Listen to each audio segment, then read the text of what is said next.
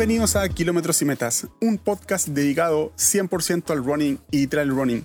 Y esta vez voy a comenzar con una pequeña frase y le haré eh, una pequeña pregunta a este gran invitado. Em, y la frase dice lo siguiente, uno debe valorar más el proceso que el logro.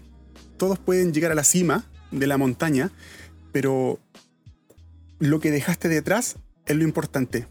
Cuando lo hiciste y cómo lo hiciste. El proceso te cambia, el proceso te transforma.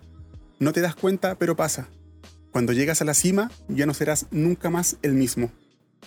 José Manuel Cartes, el proceso que te planteo, ¿cuánto te hizo cambiar a ti? Wow, primero que todo, muchas gracias por la invitación, eh, por la presentación también. Eh, mira, la verdad, yo creo que el proceso, como tú lo indicas, el proceso es todo. Ya eh, muchas veces nos fijamos como en la meta, en el objetivo final y, olvidamos muchas veces el camino a recorrer. ¿ya? Y, yo te diría que es el camino donde uno es feliz, donde uno crece, donde uno aprende, donde uno se forja. ¿ya? Obviamente en el mundo tal vez eh, vertiginoso que tenemos hoy en día, en el mundo, sobre todo el montañismo, donde uno ve las cumbres, las metas y las fotos de cumbre y da la sensación de que eso es lo que más importa, eh, yo creo que es todo lo contrario, aunque cuesta, porque justamente estamos metidos en una sociedad donde se valora mucho lo otro, como la imagen, el, el exitismo, el, compararse. Entonces, yo creo que eh, si uno va a lo profundo, lo, lo, que como ser humano a ti te cambia y te transforma, finalmente es el aprender a transitar en ese camino, en ese proceso, en esa búsqueda. Es ahí donde uno crece. Obviamente, claro, la meta es la quinta de la torta, pero el camino siento yo que es lo central. Em, yo entiendo que tú eres profesor. Yo entiendo que tienes tu profesión aparte, pero uno también decide qué es lo que quiere hacer con la vida. Eh, cuando tú le enseñas a estos muchachos a hacer, ¿cómo llegas a ese ser para que aprenda a hacer? No sé si me entiende la pregunta. Sí, por supuesto. Es, profundo. ¿ah? De hecho, eh, yo creo que es una pregunta o una respuesta que, o un camino que está en elaboración. ¿ya? No es como que yo diga, ah, ya tengo la, última, la, última respuesta. Yo creo que hay una mezcla de cosas. ¿ya? Lo primero es no, necesariamente el hacer por hacer. Yo creo que tiene que haber un sentido. ¿ya? Yo creo que en ese, en ese aspecto uno tiene que tratar de remecerlo y despertar como una, una conciencia, como, como generar...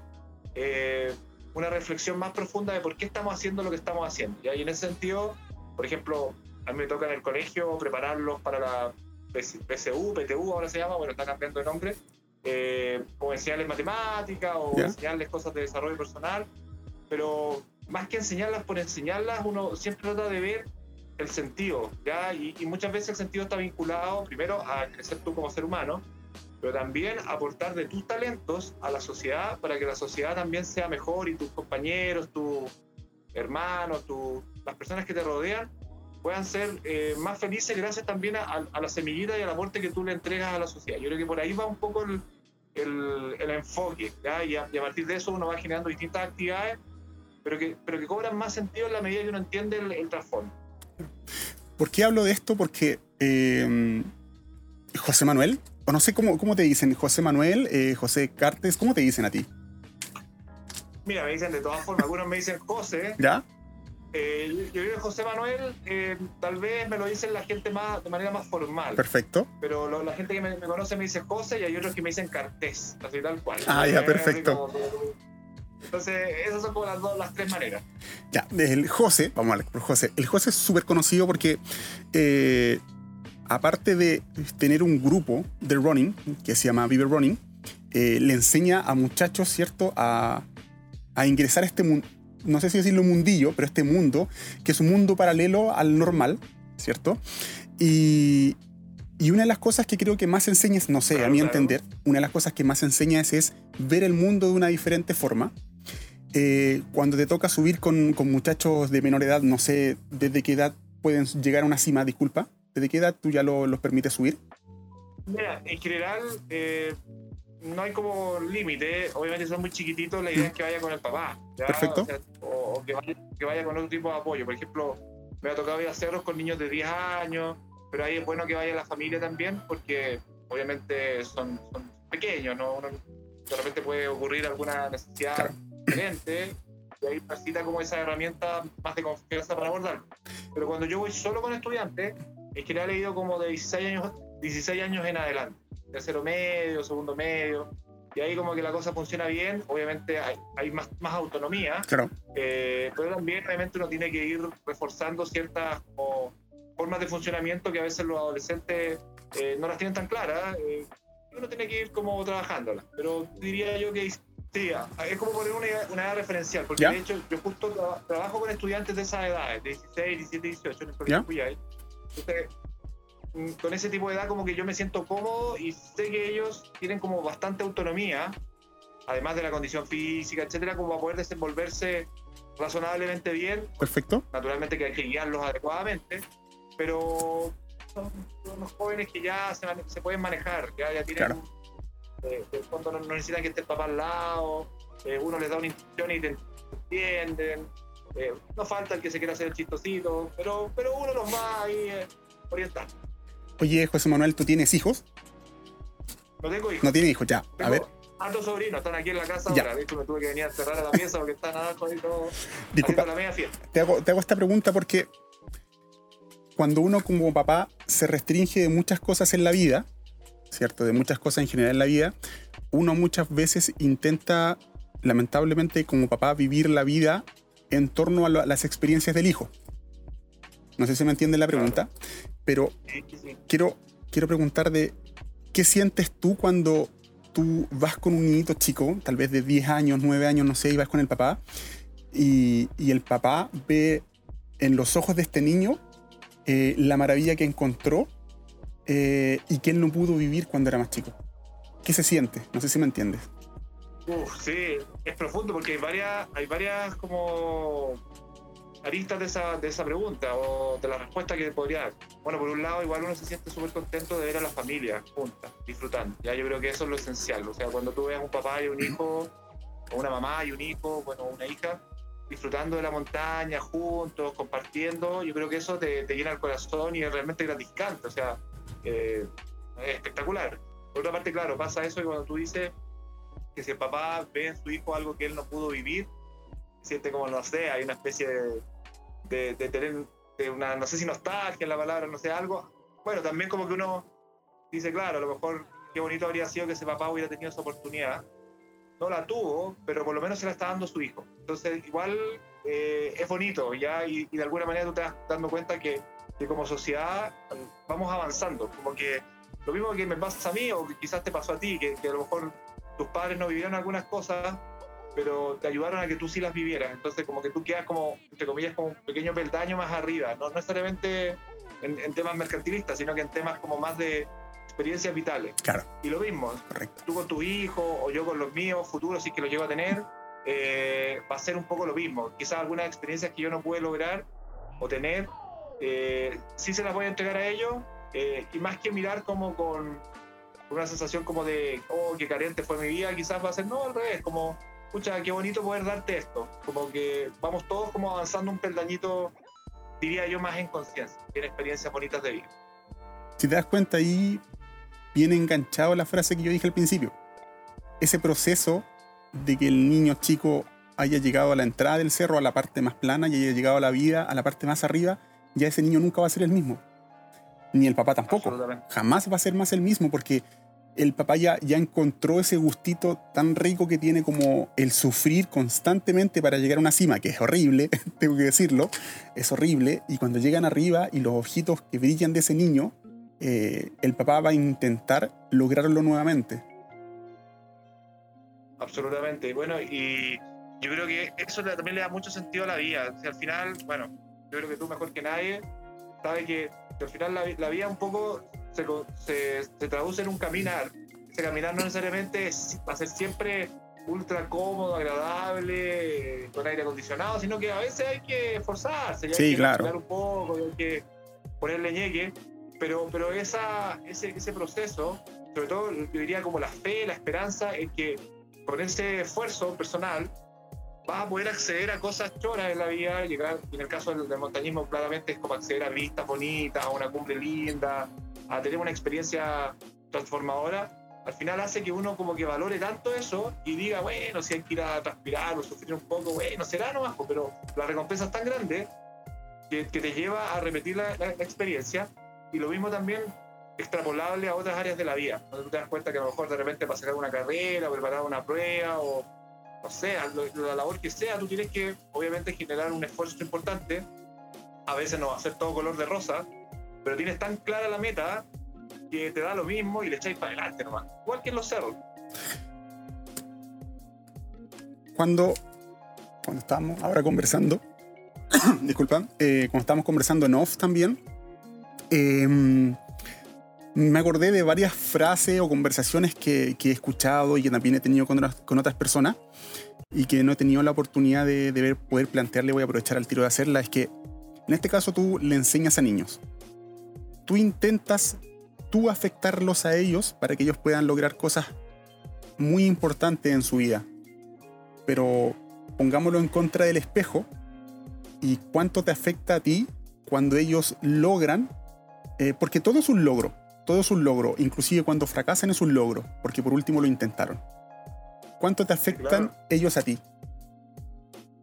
O sea, qué, buena, qué buena pregunta. Yo creo que la verdad es que me afectan mucho, no, no solo como en el logro en sí, sino que en el proceso, como que uno también como profesor, y yo creo que eso es de las maravillas que tiene esta, esta profesión, que tú constantemente te vas transformando, te vas también nutriendo de lo que los estudiantes te van aportando como personas fundamentalmente. O sea, obviamente uno aprendiendo técnicas pedagógicas y cosas, pero creo que lo más relevante es entender un poco la profundidad humana que hay detrás.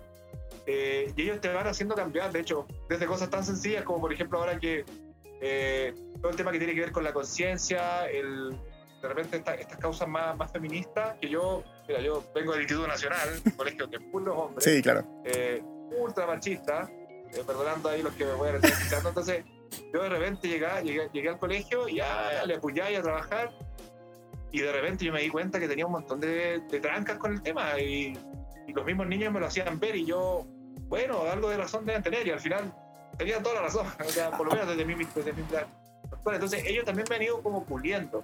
Aparte que, disculpa, aparte que estudiaste en un carrero ya, en, uno, en un colegio que entre comillas de hombre, estudiaste una carrera que es prácticamente de hombres, y, llegaste a un colegio que, que es mixto.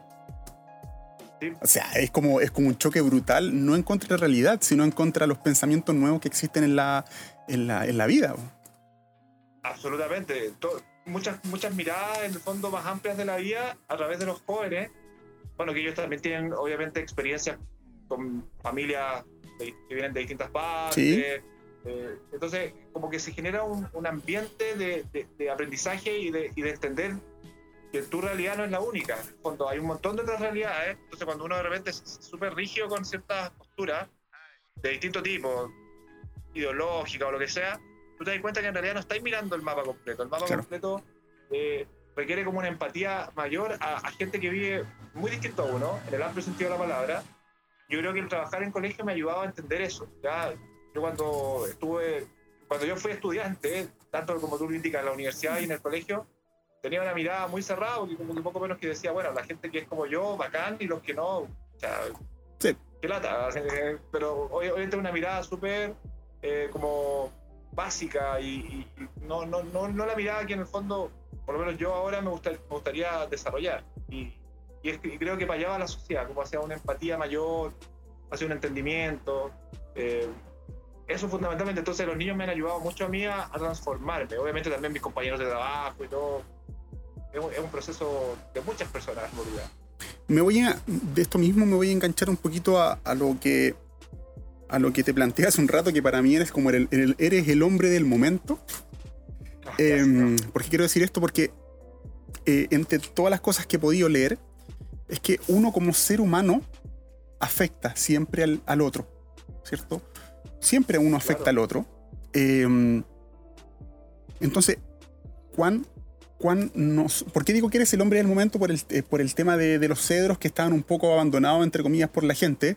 O sea, la gente, entre comillas, creo que de los 300, creo, contactos eh, en, Instagram que tengo, de los 300 o 400 contactos que tengo en Instagram, creo que la mitad saca fotos en los cedros.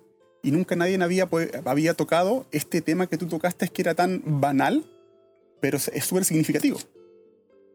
Entonces, ¿Por qué quiero decir esto? Porque si nosotros afectamos el entorno, eh, ¿cuán, cuán, eh, ¿cuán responsables somos como irruptores, irruptores de la naturaleza que, que muchas veces no nos hace ver más allá de lo que debemos ver, tal como me planteaste el tema de- del colegio. Sí, sí, mira, es, es muy... A ver, yo creo que este tema de los cedros, primero, eh, es una invitación que a, que a mí me hizo... Fue una coincidencia la vida. ¿eh? Yo justamente un día estaba subiendo el cerro con, con, con algunos amigos, con mi hermana, etcétera, Ujú. y nos encontramos con un caballero que estaba haciendo hoyo en la cumbre ¿Ya? y tenía unos árboles. Nosotros dijimos, oye, eh, ¿qué está haciendo? Así la, la típica pregunta. No, estoy aquí plantando estos árboles porque es un santuario. Ah, ya, qué lindo, ¿le podemos ayudar? Y lo empezamos a ayudar. así. Y ahí él nos contó toda la historia. Ya, bueno, la persona es Alejandro Cabrera, Sí. eh, que justamente creó este, este santuario un poco para conmemorar el fallecimiento de su hijo, Claro. pero sobre todo para dejar, dejar como un legado eh, hacia la comunidad, hacia la sociedad, dado que a su hijo también le gustaba mucho el tema Mm. de, de apoyar al resto, apoyar al prójimo. Su hijo era médico.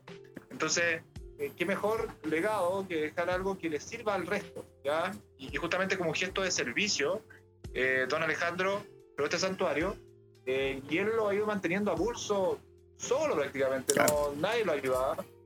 Y, y nosotros fuimos un par de veces, después fui con el grupo scout del colegio Puyay, algunos niños, lo ayudamos a transplantar algunas plantas, pero el apoyo que nosotros dábamos era mínimo, era eh, detalle.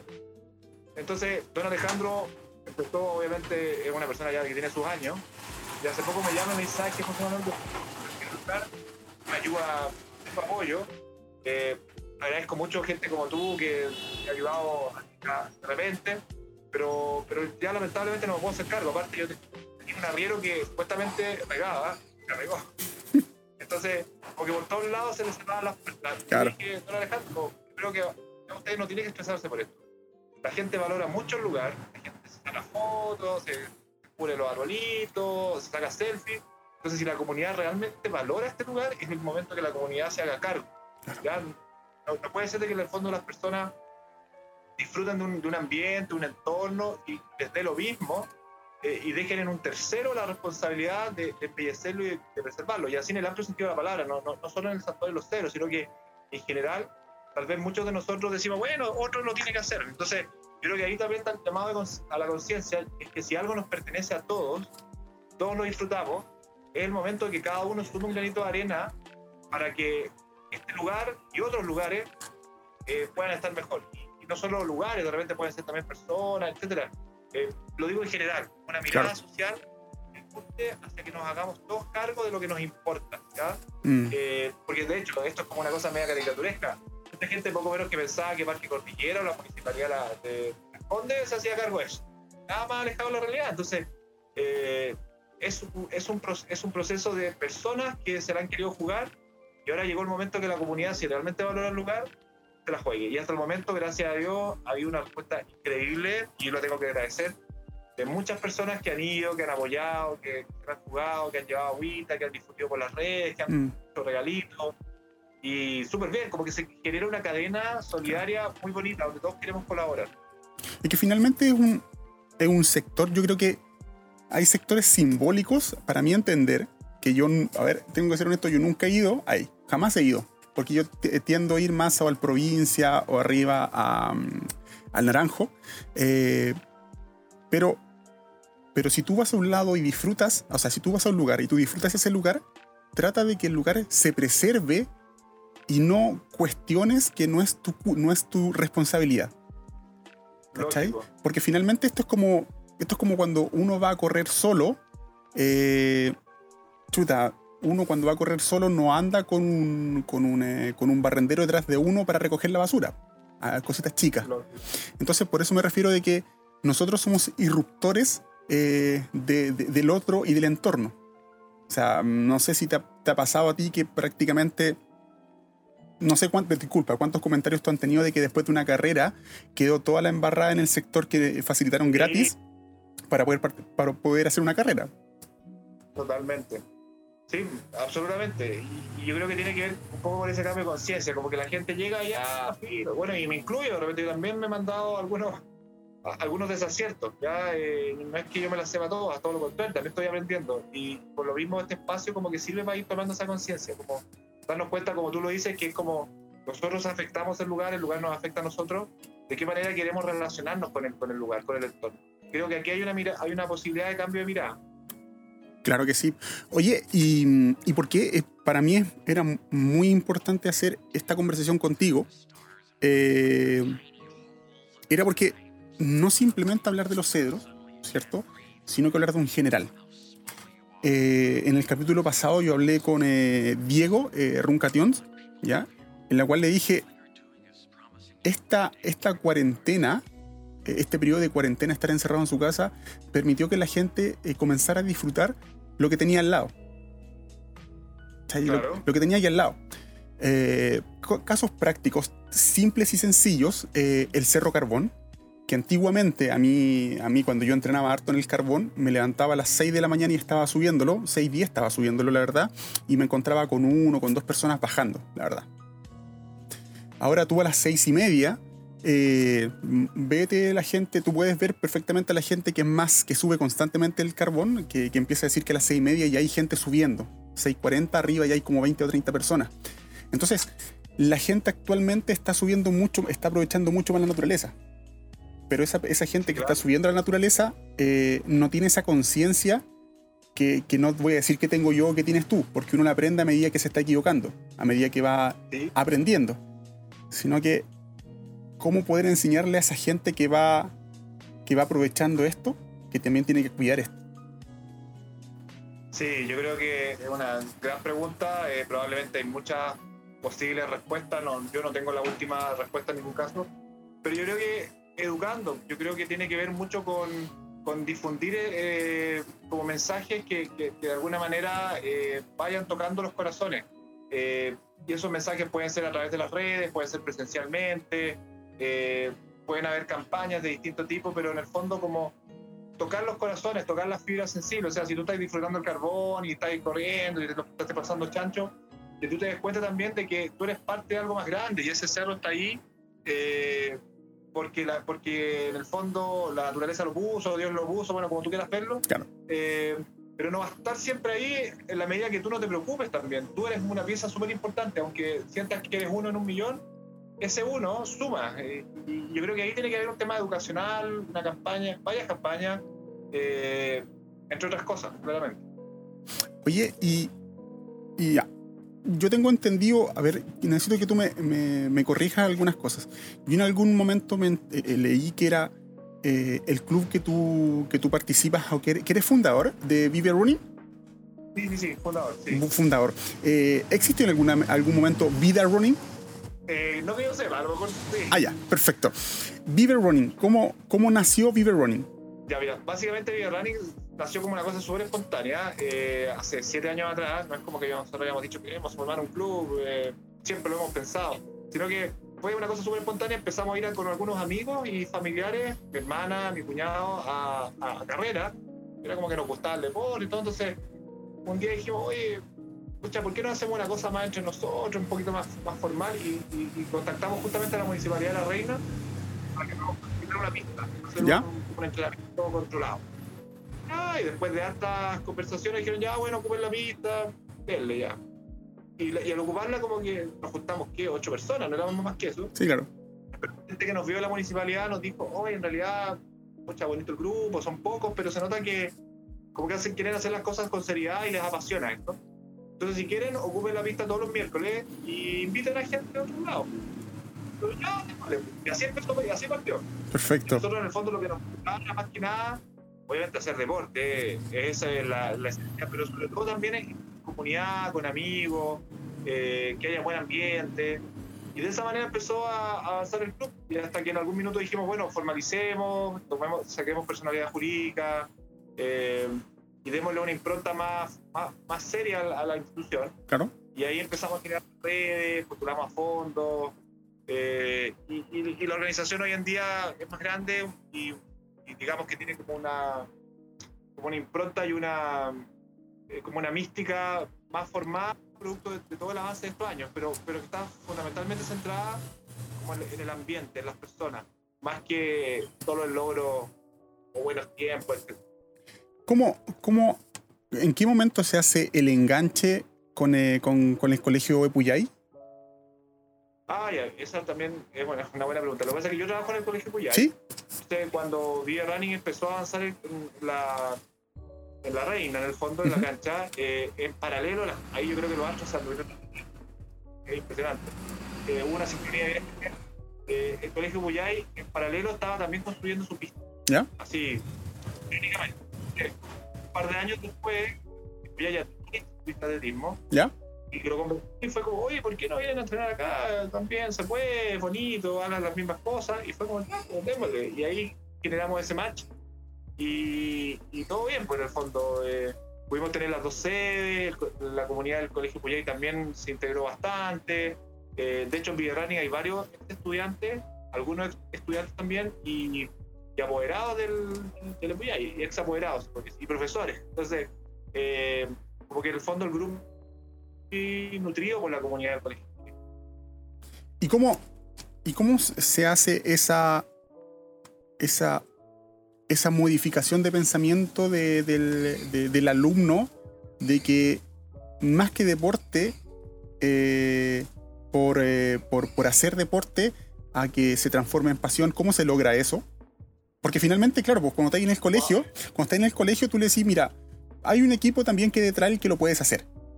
Esto es como cuando, por ejemplo, en el colegio tú puedes hacer básquetbol, fútbol, tenis, ping-pong, cualquier cosa. Y también hay trail running, atletismo, por decirte una, una palabra más práctica. Pero ¿cómo haces que esta persona se mantenga y lo prolongue al futuro?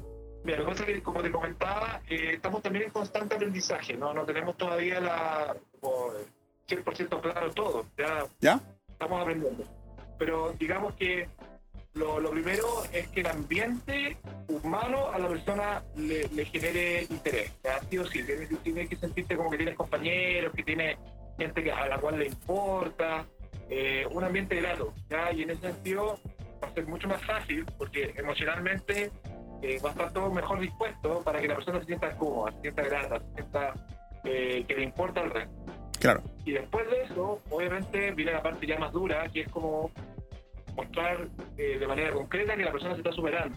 ¿ya? Y para eso hay que irle poniendo distintos desafíos, eh, tener variedad de entrenamientos, salidas, de repente cero, de repente a, a carrera de calle. Y de esta manera la persona como que se empieza a enamorar también y generar un mayor compromiso. Y sobre todo también, y también acá tenemos que ser bien sinceros, obviamente nuestro perfil no necesariamente va a apuntar a todo el mundo, quizás alguien quiere algo mucho más eh, directo al grano, quiero entrenar, quiero ir al maratón de, de, de, no sé, de Boston y esa es mi meta. quizás a lo mejor, y no me interesa involucrarme mucho con los demás, a lo mejor esa, ese target no es el nuestro, ¿ya? a pesar de que obviamente es una persona con esas características quiere participar, fantástico. Claro. Pero a lo mejor esa persona va a requerir algo más, más técnico y, porque tiene un objetivo claro y un entrenador más personalizado. ¿ya? Pero si una persona busca como más formar parte de una comunidad y irse poniendo metas choras, pero vinculado al grupo, este es el lugar.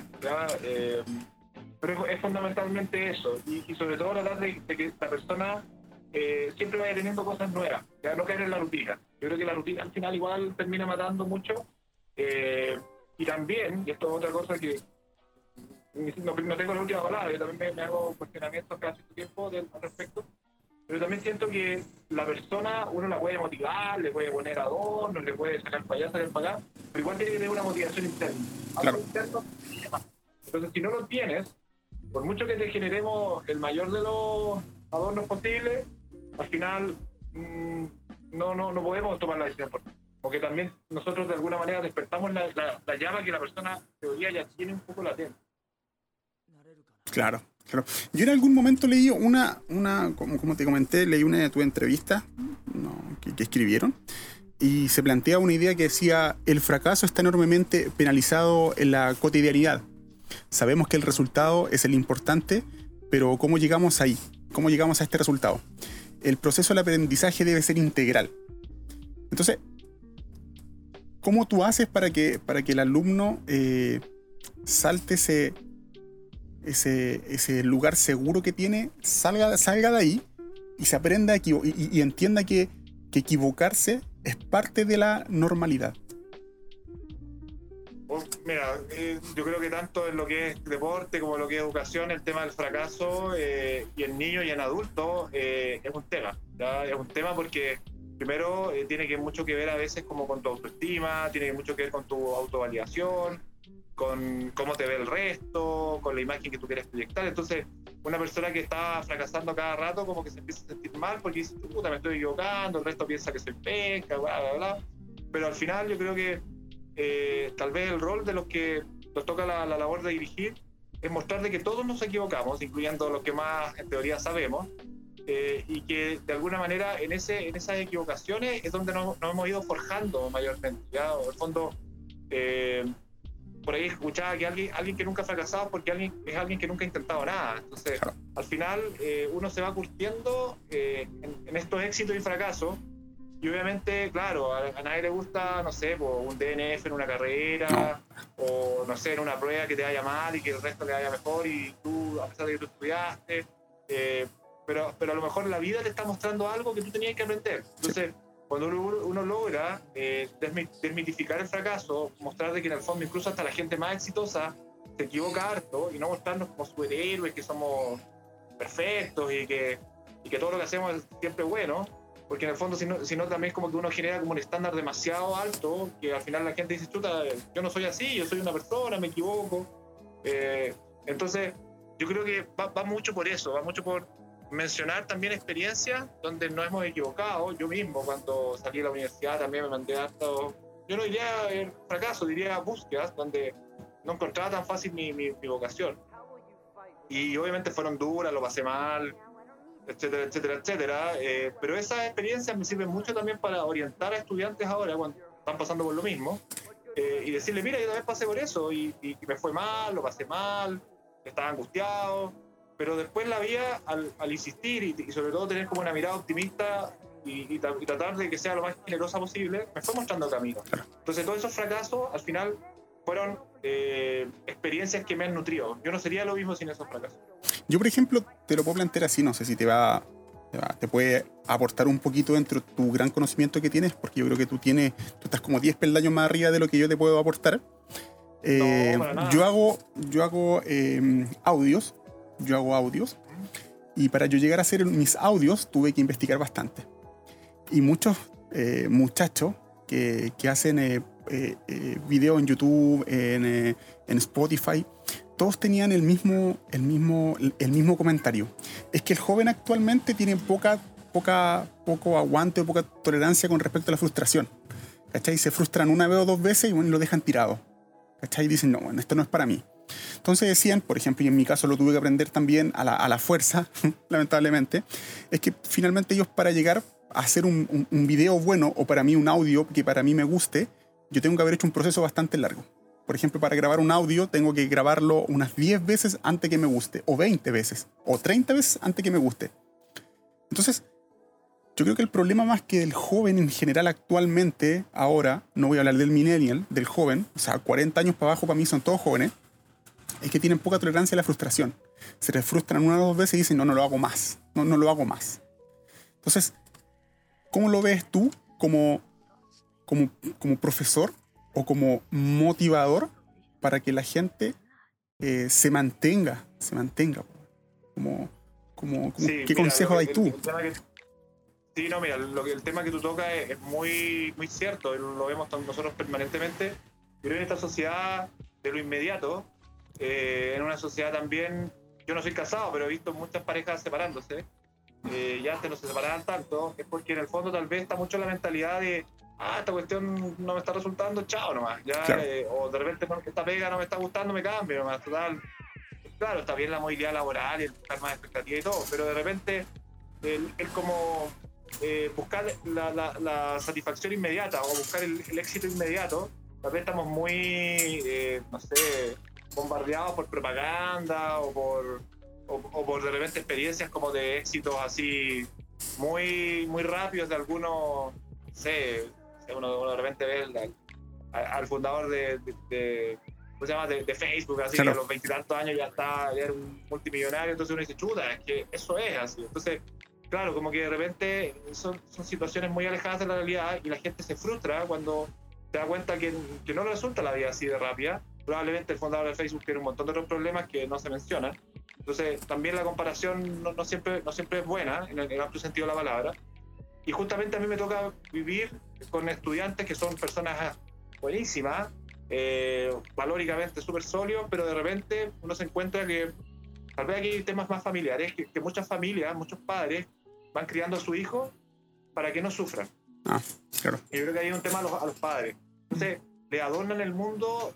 ¿Quiere esto? Ya, le regalo esto. ¿Quiere la Navidad con 50 mil regalos? Le llegamos los 50 mil regalos. ¿Quiere auto a los 18 años? Ahí le- entonces al final son, son jóvenes que de alguna manera como que estiran la mano y les llegan las cosas. Claro. sin- o sea, obviamente hacen su esfuerzo, si eso no lo podemos, no- pero, pero en el fondo tal vez esa resiliencia de una vida un poquito más, más dura, en algunos casos se, se pierde, ya su- sujeto a, eh, a todo el tema social, de lo inmediato, de, de que no nos gusta algo, chao, de que no me gusta la pareja, me separo. Entonces, yo creo que a nivel eh, como de, de- de sociedad estamos pasando justamente por ese proceso y tenemos como no mucha resiliencia y tolerancia a la frustración. Entonces, esta pandemia, aunque uno vea puras cosas malas tal vez, igual nos ha enseñado mucho. Yo converso harto con los estudiantes y muchos de ellos cuando llegó esto estaban demasiado sensibles, irritables, ansiosos, eh, culpando a todos. Y ahora tú los ves y dices, oye, en realidad eh, están más maduros. ¿Y por qué están más maduros? Porque ellos aprendieron también como a aceptar un poco que las cosas no siempre van a ser como uno quiere inmediatamente. Claro. A darse cuenta que de repente con menos tú puedes igual ser bastante feliz en la medida que aproveches eso, en la medida que tú eh, te des cuenta que a veces el solo hecho de estar con tu familia, tener tu casa, eh, ya es suficiente para ser feliz. Y no necesitáis tantas cosas extras. Y que a veces las cosas no son inmediatas. O sea, a lo mejor esta pandemia puede que a lo mejor nos tengamos que volver a fondear ahora. Pero no por eso mi vida va a ser un caos. Al revés, buscaré otra manera. Mm. Aprenderé algo, leeré un libro, aprenderé, no sé, un curso de inglés. Bueno, lo que sea, acabo, haré deporte en la casa. Pero eso también ha, ha generado mayor resiliencia y yo con harta alegría me he dado cuenta que muchos estudiantes de cuarto, yo, yo fui profesor jefe de cuarto medio este año, y quiero mucho a mi, a mi curso, cuarto medio, eh, lo, lo vi madurar enormemente y fue oye, sí, en realidad eh, como que uno se, se da cuenta que a veces la vida te, te obliga a pegarte un, un avance, no sé, de lo que a lo mejor habríais madurado en dos, tres años, lo tuviste que madurar en unos pocos meses.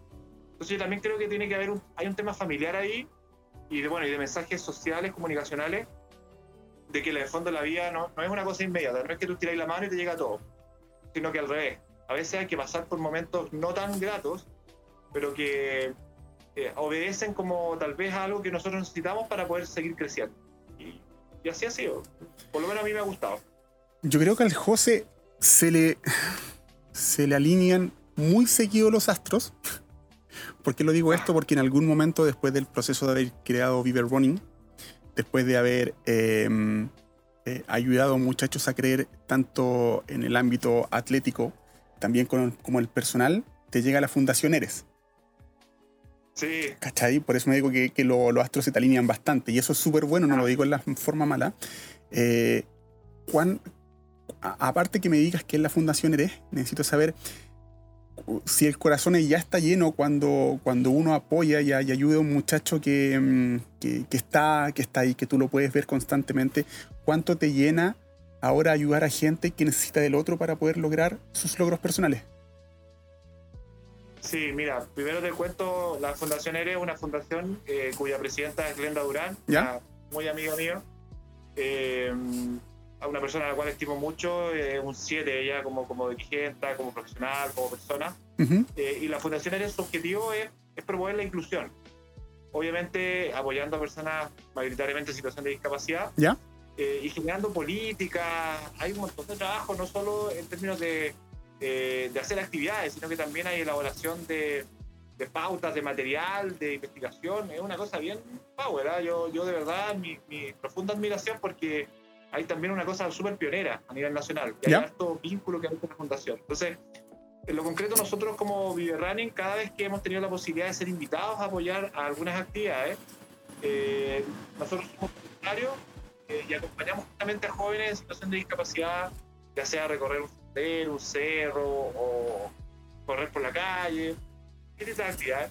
Pero al final, eh, más que nosotros ayudar solamente, es una oportunidad para nosotros también para, para por un lado, eh, dar un granito de arena a personas que, que a lo mejor no han tenido las mismas posibilidades, y eso obviamente no, a nosotros nos nutre mucho el corazón. pero también como para eh, darnos cuenta que somos parte de lo mismo. Al final, quizás yo tuve la oportunidad de poder correr mis propias piernas, otro no la tuvo. Y bueno, eh, uno dice, bueno, en realidad me puede dar lo mismo. La verdad es que no nos da lo mismo porque eh, nosotros sentimos de que al tener ese privilegio de poder correr nosotros con nuestras propias piernas, la vida nos está diciendo, ¿sabes qué? Eh, aprovecha eso, no solo para tu propio bienestar, obviamente, claro, si alguien lo quiere aprovechar para uno mismo está bien, pero también preocúpate del, prójimo y, y, date cuenta de que no todos tienen esa posibilidad. Entonces, cuando nosotros los ayudamos, nos sentimos enormemente reconfortados, pero también nos volvemos más agradecidos de la vida, porque nos damos cuenta que en realidad cosas tan cotidianas como poder caminar, como poder hablar, como poder salir a trabajar, que para nosotros es como lo más normal del mundo, no, no, no, se da, que para otras personas no lo pueden hacer sin ayuda. Entonces, ahí tú te das cuenta de lo afortunado que eres. Entonces, muchos jóvenes, más que solo ser ayudados por nosotros, también nos ayudan a nosotros a abrir los y en ese sentido, el, trabajo con la Fundación ERE es genial. Y como que genera conciencia, abre corazones y, todo, y todos nos nutrimos. Esto es como un win-win finalmente. Eh, totalmente, totalmente. Entonces la, gente que quiere aportar al final queda con el corazón súper llenito. Obviamente hay un proceso personal de, querer, o sea, no es como que ah, ya está llenito, sino que como que tiene que haber una apertura previa a entregarse a este tipo de cosas. Ya si alguien es demasiado individualista y, y, anda buscando solo el beneficio personal, al principio le va a costar porque va a llegar ahí como que... Pero, pero si uno se va soltando y entregando, en algún minuto eh, las cosas van fluyendo. Claro. Ahora, quiere volver nuevamente arriba a la pregunta que te hice hace como unos 15, 20, no, 20 minutos más o menos, cuando te dije, eh, cuando, como papá, cuando tú ves al papá y ese papá ve a los, a, los ojos al hijo y ve eso que, que, él no pudo lograr cuando era joven y lo ve transformado en el hijo, te lo planteo a ti. ¿Cómo, cómo, cómo tú visibilizas al hijo o al niño o a la persona que va a hacer este, esta excursión? ¿Cómo, ¿Cómo te afecta esto? ¿Cómo te afecta esa, esa maravilla que encuentra que, que tal vez en otro momento no la va a poder encontrar, tal vez jamás? Tú dices, ¿cómo, cómo yo veo al, al, joven en situación de discapacidad? ¿Cómo te afecta a ti? Porque finalmente todos, todas las cosas nos afectan, sino que cómo te afecta a ti que tal vez ese muchacho, y esta es la parte cruda, lamentablemente tengo que decir la parte cruda, que tal vez este muchacho, esta es la única oportunidad que va a tener para poder lograr esto. ¿Cuánto te afecta a ti? Sí, no, mira, a ver, hay una mezcla de cosas. Por un lado, eh, uno se siente contento porque está compartiendo y, está, y tal vez nos estamos dando una oportunidad de, encontrarnos y, hacer algo bonito, ¿ya? Porque al final la vida es como una cosa súper impredecible, o sea, un día estamos, al otro día tal vez no estamos, no es nada eterno. o tal, vez está ahí en, o tal vez está ahí en la otra posición también. Claro, claro. Eh, como que en el fondo es como, voy a tratar de ir a, la parte bien profunda de la pregunta, porque es bien profunda. Es como agradecer por un lado el haber tenido esa posibilidad, el haber tenido esa oportunidad de de habernos encontrado y, en este camino de la vida eh, haber experimentado la posibilidad de compartir con otras personas eh, y en particular con alguien que quizás no tenía la posibilidad de conocer algo que nos apasiona como nosotros, como son los cerros. Pero por otra parte también de repente uno siente también cierta frustración eh, como de... a ver, ¿cómo, ¿cómo, lo digo? Es como, como igual la vida es, es cruda a veces, mm. es no voy a decir injusta, porque uno no sabe lo que es justicia, no justicia, de repente para algunos algo puede ser injusto, para algo ser justo, quién sabe lo que hay después. Claro. O lo que hay antes, no sé, pero, pero como que en el fondo igual a veces genera frustración, como que son instancias de repente muy puntuales, pero qué bonito podría ser a lo mejor eh, hacer esto de manera más eh, permanente o darle una solución a esa persona eh, más, más profunda, de, de realmente que pudiéramos estar, no sé si a la par, pero, pero por lo menos eh, que esa persona tenga mucha más autonomía y, no necesariamente necesite un tercero para poder hacer eso. Como que eso igual a mí me genera frustración. Yo me trato de poner en el lugar de él.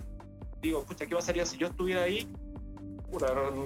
tendría que tener un tremendo valor interno para poder, eh, eh, no sé, sobrellevarlo. Como que me conmueve, obviamente. O sea, fue admirable la gente que, que pasando por eso eh, puede ser feliz y, ser también una persona de que valió, o sea, como que encuentro que es doble mérito. O sea, una persona que de repente tiene todas las condiciones y le cuesta ser feliz, y le cuesta eh, ayudar, chuta. Pero alguien que tiene todas esas dificultades, se esfuerza por ser feliz, se esfuerza por ayudar, creo que tiene un mérito el triple de, lo que tiene el resto. O sea, yo, un poco lo que se me viene como a la mente. Yo lo, veo, yo lo veo por el lado, no por el lado fuerte que tiene eso, y no por el lado castigador que tiene esto. Eh, yo lo veo por el lado, por la gran posibilidad que tienen. Em, a ver, quiero hablarlo por el lado, por el lado eh, empresarial. Las empresas tienen algo que se llama RC. Claro. Eh, responsabilidad social empresarial. Si nosotros pensamos que muchos clubes, independientes, yo no quiero tocar tu club ni el club del lado, no, no, no como club finalmente tiene una responsabilidad social aparte del mismo club. Sí. ¿Cachai? Aparte, aparte del mismo club. Y estas cosas me molestan a mí, yo así te lo digo yo, así como me molesta, porque digo que en Santiago hay prácticamente unos 40, 50 clubes de running formalizados. No sé si tienen la, iniciación de actividad, no sé, eso a mí no me importa, pero sí hay como 40 o 50, en los cuales participan mínimo 10 corredores. Mm. ¿Cachai? Eh, yo sé que lo hace, por ejemplo, Santiago eh, eh, Mountain, perdón. Santiago Mountain Rally, creo. Exactamente, también lo hace. ¿En dónde están los otros 48 clubes? ¿En dónde mm. están los otros 45? Los otros ya a nivel nacional son como 100, ¿En ¿Dónde están los otros 99? Y disculpo por decirle carato, pero ¿dónde están los otros 99, ¿Qué cuesta de, de, que esto, disculpando, de que estos seres iluminados que están en la cabeza, que plantean el año que plantean el año, ¿qué les cuesta regalar tal vez cada dos meses un día para estos muchachos que tal vez no tienen otra oportunidad? Te dicen, mira, ¿sabéis que en el día, en el 20 de enero vamos a correr esta carrera porque es parte del club? En marzo, en abril vamos a correr la Maratón Santiago. En, en, en julio la otra carrera, y te plantean todas las carreras que son oficiales del club. Porque así se preparan muchos clubes. ¿Cachai? Pero ¿qué cuesta que para estos seres iluminados, y disculpa, no quiero faltar el respeto nuevamente, pero es una parte que me molesta de que, ¿por qué no de, esos, de ese calendario completo regalen cada dos meses un día para algún muchacho que no puede hacer algo? ¿Cachai? Yo creo, que la verdad no cuesta nada, ya, pero tiene que haber un cambio de mirada hacia, hacia darte cuenta, porque en general el deportista, bueno, yo creo que mucha gente se mete a, a estos clubes de running por distintos objetivos, ¿verdad? El, más lógico tal vez porque quiere mejorar su tiempo y quiere subirse a los podios o, alguna experiencia de ese estilo, súper válida, ¿Sí? pero sigue siendo una experiencia individual, ya como de logro personal. Entonces mucha gente busca un logro personal por distintos motivos. Primero porque la apasiona, tal vez porque la pega lo está pasando mal, necesita distraerse. Tal vez mucha gente se mete a estos clubes porque quiere conocer más gente, entonces de repente ahí conoce una chiquilla simpática, conoce un cabro que le buena onda, entonces hay, hay, muchos fines, pero muchos fines, o por lo menos como, como se vende esto, se vende mucho desde una experiencia individual. Claro. Vas a pasarlo bien tú, vas a disfrutar tú, vas a hacer. Pero en qué pero como que cuesta el, el, el, proceso como de decir, pero aparte de que tú lo vas a pasar bien, también esperamos que tú puedas hacer otras cosas por otros, ¿ya?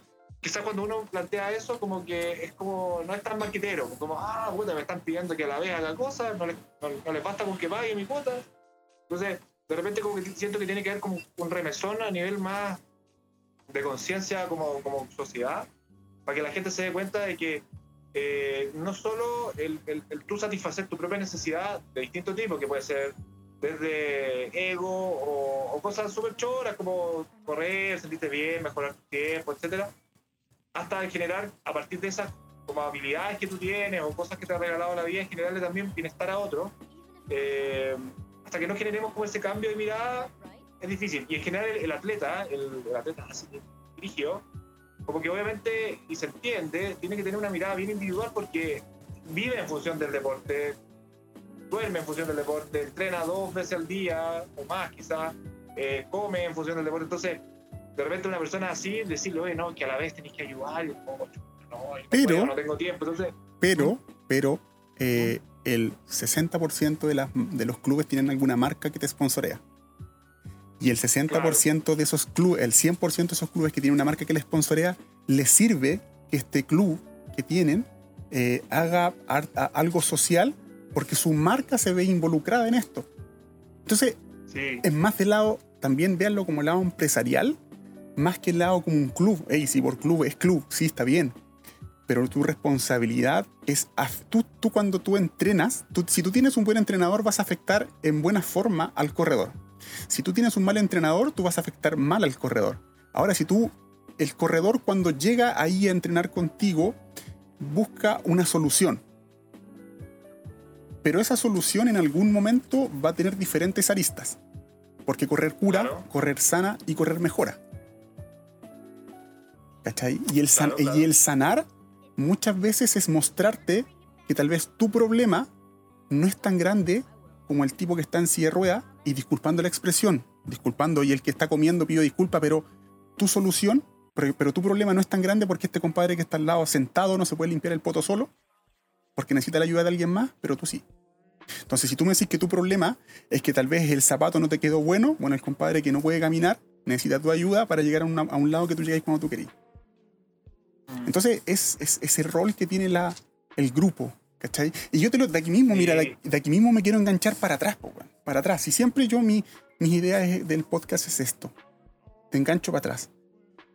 ¿Qué pasa si no cuidamos el medio ambiente? ¿Qué pasa si no cuidamos los cedros, que es un lugar maravilloso por las fotografías que, he visto, eh, y, y, no tiene después la oportunidad, porque no lo cuidó nadie, cuando tú lo quieres hacer, no vas a tener la oportunidad de disfrutarlo tú, ni tampoco llevar a alguien más para que también lo disfrute, como una persona que tenga movilidad reducida. Claro, eh, bueno, a ver, súper profundo todo lo que tú planteas. Eh, me quería detener un poco ah, eh, como lo, lo, que quedó en relación a por qué los clubes también no muchas veces no intencionan esto. Sí, sí, disculpa. tiene que ver con que, con que no estamos como todavía educados para pensar comunitariamente. Quizás, claro, si ahora uno le, dice, no, es que con esto va a tener más sponsors, quizás a algunos se les van a prender la, la lucecita y decir, ah, chuta, eh, sumo y resto y me conviene por, plata. Pero yo creo que al final no tiene que ver con eso, va a tener que ver con que en el fondo, eh, cuando uno quiere experiencias vitales significativas, más que solo el subir un cerro o, sacar un pollo en una carrera, alguna experiencia vital significativa va a ser poder involucrarte más con tu comunidad, porque somos todos parte de lo mismo. Entonces, hasta que no esté tal vez ese, como en el vocabulario nuestro, ese concepto, y que no sea como, ay, qué lata, voy un rato, así como, va cuesta, pues. Entonces yo creo que es un tema de educar, educar, educar, ¿ya? Y eso parte yo creo que desde que uno es chico. Pero por último, ya con la gente más grande, si está dispuesta, también puede aprender. Y lo otro que quería comentar justamente en relación al último, último planteamiento, la pregunta, si no cuidamos? Bueno, es lo que tú indicas, o sea, estos lugares están ahí, son súper frágiles, no solo la vegetación, sino que también todo lo que es la fauna. Eh, y si nosotros no tomamos conciencia, de verdad, eh, le queda muy poco tiempo de vida a esto. Entonces, la única manera de que esto se preserve para nosotros, pero para las futuras generaciones y las personas que queremos, y, y también las personas que a lo mejor no conocemos, pero que también merecen visitar estos lugares y disfrutar igual que como nosotros hemos disfrutado, que nos pongamos todas las pilas. De hecho, ayer me tocó ir al Santuario de los Cedros a la peor hora, porque estaba justo aproveché que estaban todos durmiendo siempre allá en la casa, como a las 4 y media de la tarde. Como ¿Sabes que el calor horrible? Y yo dije, ya, yo me banco el calor si estoy un rato, pero me imaginaba todas las plantas, todo el entorno, todos los animales teniendo que soportar ese calor durante todo el verano, y todos los veranos, y la verdad es que tú te vas dando cuenta eh, y, el cerro ya está muy amarillo. Sí. Entonces cada vez más va a estar más amarillo y, y de esto, de seguir así, no solo vamos a tener un problema que los arbolitos van a estar más secos, etcétera, sino que vamos a tener un problema también hídrico importante a nivel del consumo en Santiago. Entonces, también yo creo que eso nos lleva a plantearnos como sociedad en una mirada no de aquí a un año más y dos años más, sino que a diez años más. ¿Cómo, queremos vivir? ¿Cómo vamos a hacer frente a todos estos desafíos eh, que tienen que ver con, con la sustentabilidad? Y no solo para que el, el lugar tenga más pastitos, etcétera, sino que para que nosotros mismos también podamos eh, tener el agua suficiente para nuestras actividades. Yo creo que no hay una mirada de largo plazo, lamentablemente, ni en los gobiernos, ni en la...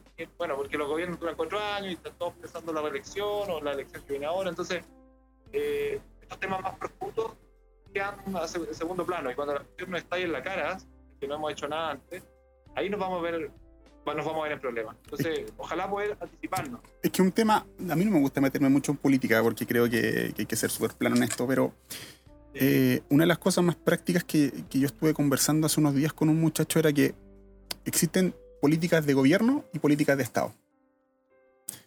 cuando las políticas de gobierno son más, grandes, son más importantes que las de Estado, pasan cosas como esta, ¿vos cachai? De que es la responsabilidad que existe del Estado con el mismo país eh, son, no son tan importantes como las que tiene eh, el gobierno con su propio, mm, con su propio periodo. No sé si me entiendes. Sí, sí, totalmente. ¿Cachai? Entonces, esto es como uno, uno. Uno lo cuida solamente porque va. Pero cuídalo también porque, por cuando no va, pues, ¿cachai? Porque, porque finalmente uno afecta al otro. Pues si esto nuevamente, esto es como va, va, a dar, va a dar la vuelta a la bicicleta completa, la rueda de la bicicleta. Siempre tú, si haces algo, vas a afectar al otro. Y si dejas de hacerlo, también vas a afectar al otro. Absolutamente.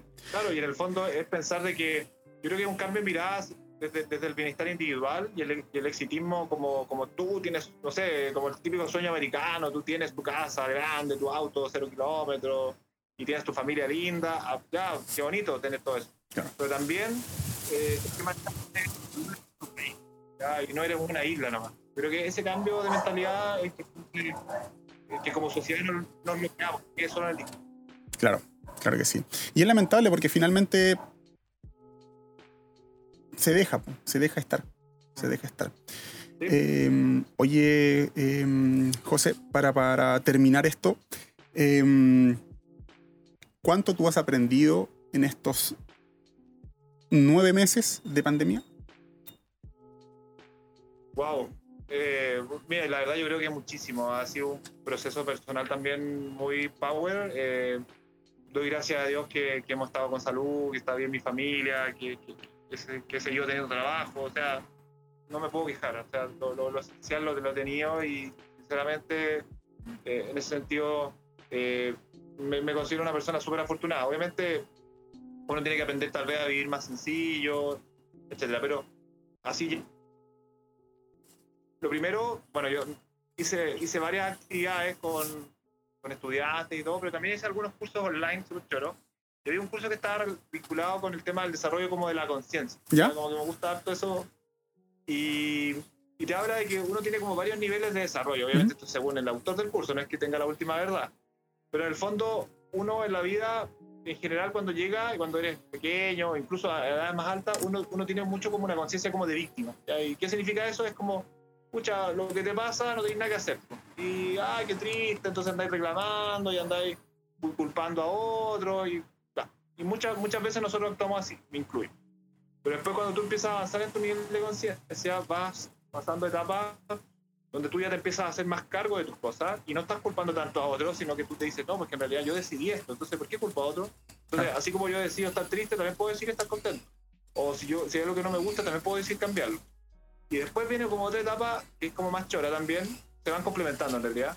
¿Ya? Es como una etapa donde en el fondo, más que tener una idea rígida de cómo debería ser la vida, es como que tú te entregas también a la vida y en esa entrega, eh, entendiendo que, que tú eres parte de algo más grande, tú vas leyendo un poco y intuyendo para dónde te quiere llevar eh, tu existencia, la vida, Dios. Yo soy creyente, entonces a mí es como lo vinculo con eso. Entonces, en, en, este caso, la cuarentena y de la pandemia, es como más que tener una idea rígida de mis proyectos, de mis planes, de que quiero hacer esto, es como también entregarme, es como leer. ¿Sabes qué? La vida ahora me está diciendo, ¿sabes qué, José Manuel? A lo mejor replígate con tu familia, aprende otras cosas, ve cómo aportar de otra manera. Hay gente que también lo está pasando mucho peor que tú, entonces eh, ve de qué forma puedes aportarle, más que hacer lo clásico que siempre hacía. De hecho, no sé, pues, si, no hubiera pandemia probablemente estaría metido en carrera, estaría metido en, el plomo, ahora estaría haciendo esas cosas. Eh, entre otros temas, en vez de estar ahora en la casa reflexionando, bueno, estoy con mi, mi sobrino acá, mi, mi familia, eh, y también el como en el fondo aprender un poco a bajar la ansiedad y darle el valor real, real a las cosas, ¿ya? Porque mm. a veces uno se hace problema por detalle, por detalles muy pequeños. Mm. Sufre y no pasa mal, es que ahora un ya, tiro nomás, ya no resultó, no resultó, o de repente alguien me dijo esto, bueno, tiro, no, no, no nos hagamos problema por, por detalles, como, como que en el fondo es como, me ha ayudado mucho a, aprender como a templar más mi, mi, carácter, estar más tranquilo. Perfecto. Eh, y, y no estar por la vida hay algo que realmente no, no merece la pena estresarse, o sea, al final tal vez muchas cosas no merecen la pena estresarse, porque haz un buen esfuerzo y ve lo que te va diciendo la vida y, si de repente tenéis una idea rígida de cómo querían ser las cosas, esa rigidez al final no te hace bien. Claro. Creo que lo, lo mejor es tener una mentalidad abierta y flexible. Claro. Creo que en eso la, la, la, la pandemia me ha ayudado mucho y también, bueno, con mi familia, con mis padres en este caso, mi hermano también hemos compartido, hemos tenido distancias bien profundas juntos. Entonces, eh, yo creo que la suma y la resta es como, es como entregarme más y no hacerme caldo de cabeza por, por cosas que No, son además. eh, significantes. Por ahí más o menos. Yo, por ejemplo, con. Bueno, yo hablo muchos ejemplos porque es las cosas que yo he hablado con harta gente. Entonces, cuando empecé a hacer el podcast, eh, antes de eso hice como varias, no preguntas, pero conversé con varios, eh, varios, muchachos que corren. Y yo les preguntaba lo mismo. po, eh, nunca les pregunté así como haciendo audios, sino que les preguntaba, ¿y en qué, en qué estás tú ahora?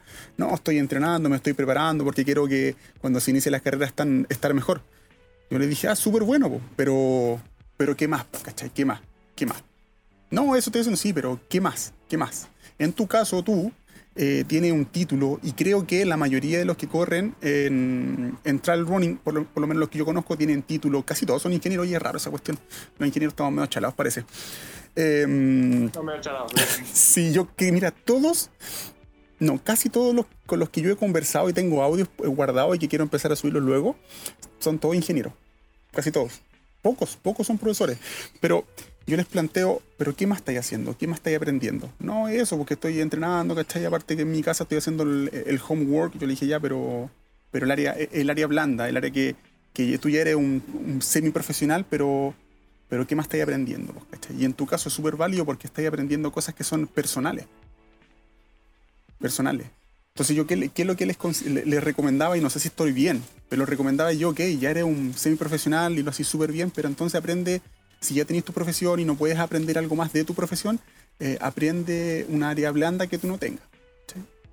Y ese es algo súper importante, porque Claro. finalmente eh, en estos momentos en donde las marcas no van a estar tan dispuestas a aportar lo que había antes, apretan, aprendan a venderse como, como, como personas y, y así las marcas se van a fijar más en uno.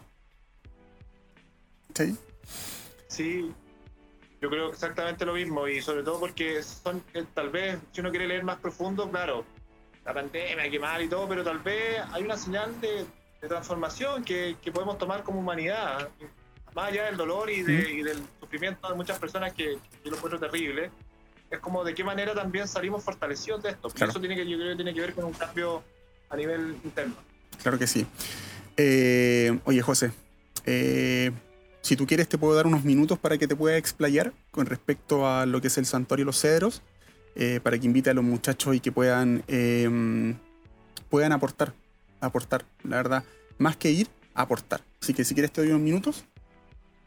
Ya, pues muchas gracias. Te, te agradezco el espacio. Mira, lo primero, eh, agradecerle a todas las personas que están escuchando eh, y contarles bueno, que el Santuario los Cedros se originó justamente a, a- a partir de una situación trágica donde un padre perdió a su hijo.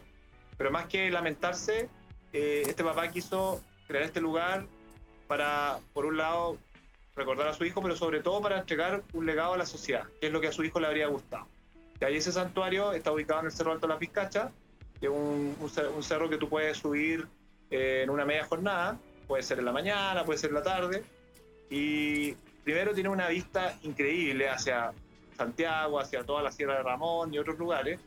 Eh, segundo, es un súper buen ejercicio, o sea, tú llegar allá arriba ya te estás entrenando harto, pero lo fundamental es que el santuario es un lugar de todos, ya es un lugar de que nos necesitan este minuto a todos para seguir estando, ya.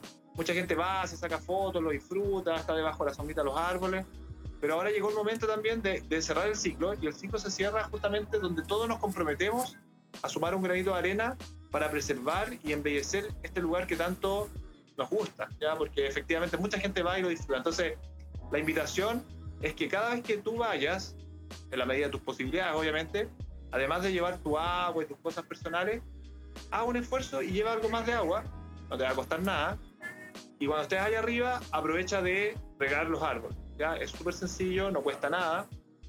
Tal vez una persona sola no lo va a poder hacer, toda la, la pega que es, pero si cada uno aporta y somos muchos, sin lugar a dudas que vamos a poder lograr este bonito objetivo que es preservar estos, estos cedros, este santuario, que a propósito los cedros son árboles milenarios que pueden vivir hasta 3.000 años y, y por eso representan la eternidad.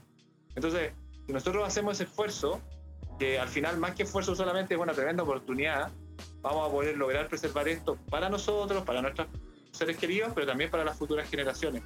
¿ya? Y, involucrarnos como comunidad en algo que va más allá de nosotros. Yo creo que esa es fundamentalmente la invitación y que a ponerse ahí la mano en el corazón no cuesta nada, van a hacer harto deporte y entre todos como comunidad vamos a ayudar a algo que nos importa a todos. Esa es un poco la, la invitación.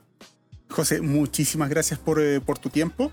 Eh, muchísimas gracias por haber compartido y, y, esperar que todo funcione no como queremos, sino que como debe de ser. Así que, José, muchísimas sí. gracias. Muchachos, gracias por escuchar. Espero que estén muy bien y, y a darle, a disfrutar y, y, nada. Las cosas no solamente pasan por uno, eh, pasan por todos. Así que, chicos, ánimo, suerte y a darle.